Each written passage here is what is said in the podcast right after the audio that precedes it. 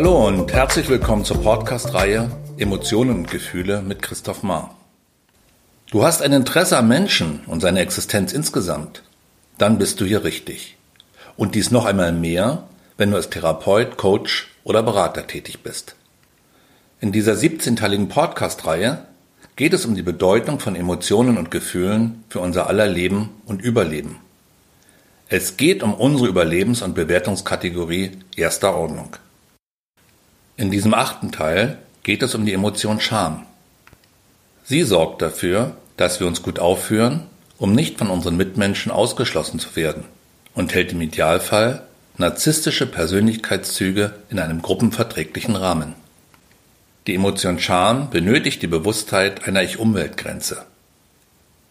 Erst hierdurch wird es einem Menschen möglich, sich selbst als ein eigenständiges Wesen zu begreifen, sich seiner selbst gewahr und fähig zur Selbstreflexion zu werden. Entsprechend taucht diese Emotion später auf als beispielsweise die Freude, die Angst oder die Wut. Der Beginn der Emotion Scham lässt sich zumeist in der zweiten Hälfte des zweiten Lebensjahres ausmachen. Auch wenn sich die Scham erst später entwickelt als andere Emotionen, ist sie gleichermaßen ein durchgängiges Regulativ des Menschen. Deshalb wird sie von verschiedenen Emotionsforschern auch zu den Basisemotionen gezählt. So es unter anderem der Lehrer von Paul Ekman, der US-amerikanische Philosoph und Psychologe Sylvan Tompkins. Was die Nützlichkeit der Scham betrifft, so ist diese zunächst weniger offensichtlich als bei den meisten anderen Emotionen. Scham sorgt dafür, dass wir uns gut aufführen und bewahrt uns davor, aus unserer Gruppe, unserem Stamm ausgeschlossen zu werden und unseren Status zu verlieren. Angemessene Scham sorgt für ein gesundes und stabiles Selbstwertgefühl und hält narzisstische Persönlichkeitszüge in einem gruppenverträglichen Rahmen. Sie ist die Emotion, welche uns den Blick nach innen richten lässt, um durch Hinterfragen und Reflektieren gegebenenfalls Selbstkorrekturen an unserem Verhalten vorzunehmen. Scham unterstützt in umfassendem Maße unsere persönliche Entwicklung und ist einer unserer Wegbereiter der im Idealfall für ein ausgewogenes Verhältnis zu uns selbst und zu unseren Mitmenschen sorgt.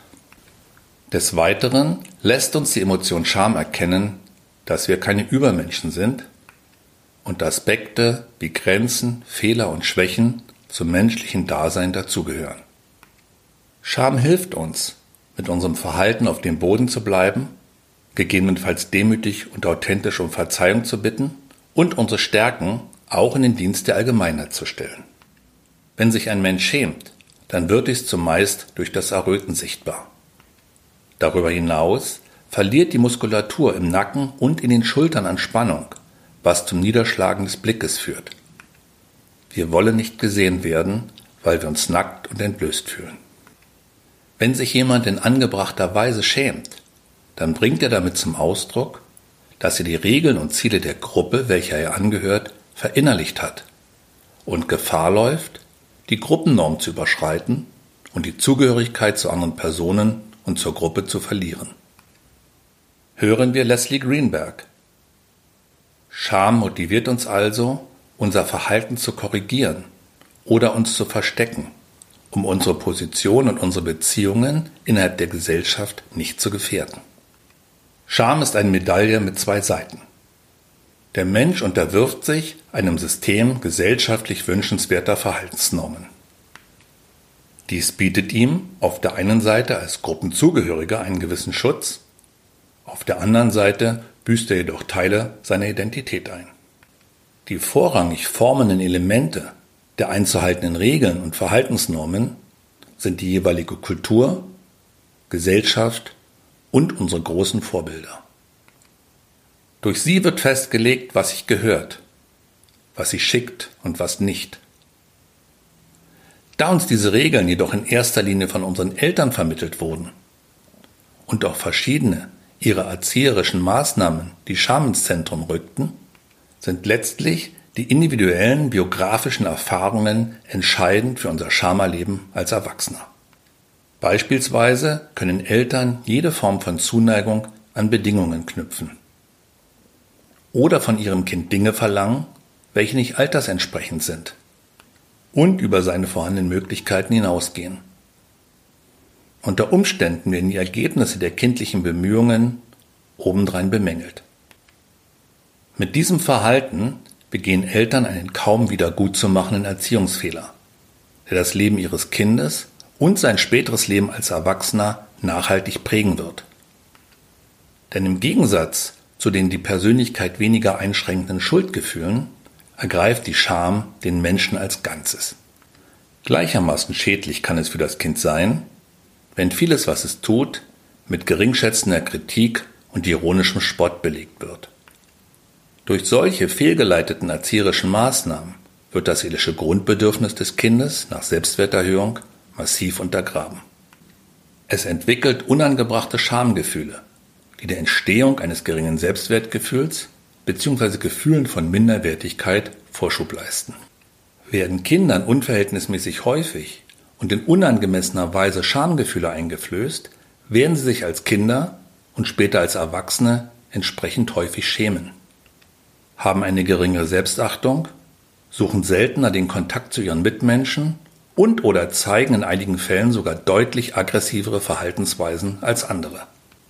Menschen, die sich sehr häufig und erkennbar schämen, werden im Allgemeinen als ungefährlicher wahrgenommen. So wird beispielsweise mit Kindern, die sich deutlich schämen, oftmals nachsichtiger umgegangen und auch Straftäter, die glaubhaft Schamgefühle zeigen, erhalten durchaus mildere Strafen. Wenn Schamgefühle zu ausgeprägt sind und dies zu einer Überregulierung von rollenkonformen Verhalten führt, dann avanciert die Scham zur Emotion der eigenen Unvollkommenheit und Minderwertigkeit. Übermäßige Schamgefühle, das schmerzliche Gefühl der eigenen Minderwertigkeit, die Überzeugung, dass andere eine niedrige, herabsetzende Meinung von ihnen haben, stehen im Mittelpunkt der Probleme vieler Menschen. Wenn Schamgefühle hingegen kaum vorhanden sind, wird man oftmals als jemand wahrgenommen, zu dem die anderen keinen näheren Kontakt wünschen. Man bedenke nur, dass das als peinlich empfundene Verhalten anderer, insbesondere derer, denen wir gemeinschaftlich verbunden sind, auch zu Schamgefühlen führen kann. Das sogenannte Fremdschämen. Wenn andere Menschen uns meiden, nichts mit uns zu tun haben wollen, dann sind wir als Partner und potenzielles Elternteil weniger gefragt und haben schlechtere Chancen, unsere Gene erfolgreich weiterzugeben. In vielen Kulturen sind die bedeutendsten Schauplätze für das Erleben von Minderwertigkeit bzw. Schamgefühlen die Sexualität und die primären und sekundären Geschlechtsmerkmale. Das hat in jüngerer Zeit auch zu einer großen Zunahme von Schönheitsoperationen geführt. Ein deutliches zu viel oder zu wenig dieser Emotionen steht in einer engen Verbindung zu verschiedenen psychischen Erkrankungen. Wenn Schamgefühle bzw. Minderwertigkeit in einer hohen Intensität vorhanden sind und ins Pathologische driften, dann lautet die Diagnose oftmals soziale Phobie. Eine Angsterkrankung, bei der die Betroffenen eine anhaltende Angst vor Situationen haben, in denen sie im Mittelpunkt der Aufmerksamkeit stehen und der prüfenden Beobachtung anderer Menschen ausgesetzt sind. Resultierend aus stabilen und verinnerlichten Überzeugungen, welche das Selbstbild direkt oder global abwerten. Du bist peinlich, haben Menschen mit einer sozialen Phobie typischerweise ein niedriges Selbstwertgefühl. Das Krankheitsbild soziale Phobie ist eine Kombination aus Angst und Scham und führt in der Regel zu ausgeprägtem Vermeidungsverhalten. Es hindert die Betroffenen, mit anderen Menschen und dem Leben an sich in eine normale Beziehung zu treten. Ein ganz anderes psychisches Krankheitsbild, welches im Hinblick auf das Erleben von Scham das genaue Gegenteil der sozialen Phobie darstellt und oft mit einem, zum Glück nur vorübergehenden, Verlust des Schamgefühls einhergeht, ist die Manie. Erst rückblickend, insbesondere dann, wenn es während der Krankheitsphase zu sexuellen Enthemmungen kam, erleben die Betroffenen zum Teil erhebliche Schamgefühle. Letztlich können alle Krankheiten und Behinderungen eine Quelle von Schamgefühlen sein. Extreme Schamgefühle können vernichtend erlebt werden und die ganze Existenz in Frage stellen. Deshalb sollte die Modifikation unrealistischer und einschränkender Bewertungen ein Ziel jeder Therapie sein. Wenn es einem Menschen gelingt, in spezifischen Situationen über seine Schamgefühle zu sprechen, dann kann ihm dies helfen, Scham in Verlegenheit zu verwandeln. Eine der Scham nah verwandte Emotion, die häufig gleichzeitig mit der Scham auftritt, ist die Schuld. Beiden liegt ein verinnerlichtes System an Maßstäben, Regeln, Normen und Bewertungen zugrunde. Deshalb werden sie oft in einem Atemzug genannt, verwechselt und zuweilen begrifflich synonym verwendet. Die enge Verbindung von Scham und Schuld zeigt sich schon in der Genesis, im ersten Buch Mose, der Schöpfungsgeschichte des Alten Testaments und somit beim mythologischen Ausgangspunkt jüdischer und christlicher Gesellschaften. Adam und seine Frau Eva waren nackt, aber sie schämten sich nicht. Gott gebot ihnen, von allen Früchten des Gartens Eden außer vom Baum der Erkenntnis zu essen. Eva ließ sich dann jedoch, trotz Gottes Verbot, von der listigen Schlange verführen, mit der Aussicht, danach klug und begehrenswert zu sein. Die Schuld war geboren. Und so gab sie auch Adam davon zu essen, woraufhin sie beide ein Bewusstsein von Gut und Böse entwickelten. Das Wissen um Bewertungen, was gut und was böse, was richtig und was falsch ist, ist die Grundlage unserer Verantwortlichkeit, unserer Schuldfähigkeit. Durch die Erkenntnis der Nacktheit schämten sich Adam und Eva vor Gott und bedeckten ihre Geschlechtsmerkmale mit Feigenblättern. Die Scham war geboren, und so wurden sie letztlich aus dem Paradies vertrieben. Diese Geschichte weist auf die nahe Verwandtschaft und zugleich auf die zentralen Unterschiede von Schuld und Scham hin. Zunächst wird beides durch ein Verhalten ausgelöst. In diesem Fall dem Essen von Früchten des verbotenen Baumes. Die Übertretung dieses Gebots löst Schuld aus. Was habe ich nur getan? Scham hingegen betrifft die negative Sicht auf das Selbst und erfasst die gesamte Person. Das Selbstbild bzw. die Identität. Ich bin nackt. Scham wertet einen Menschen wesentlich umfassender ab als die Schuld, welche sich auf einer niedrigeren Regulationsstufe des Selbst befindet. Um sich zu schämen, bedarf es eines realen oder imaginierten Publikums, während Schuld keinen Blick anderer benötigt.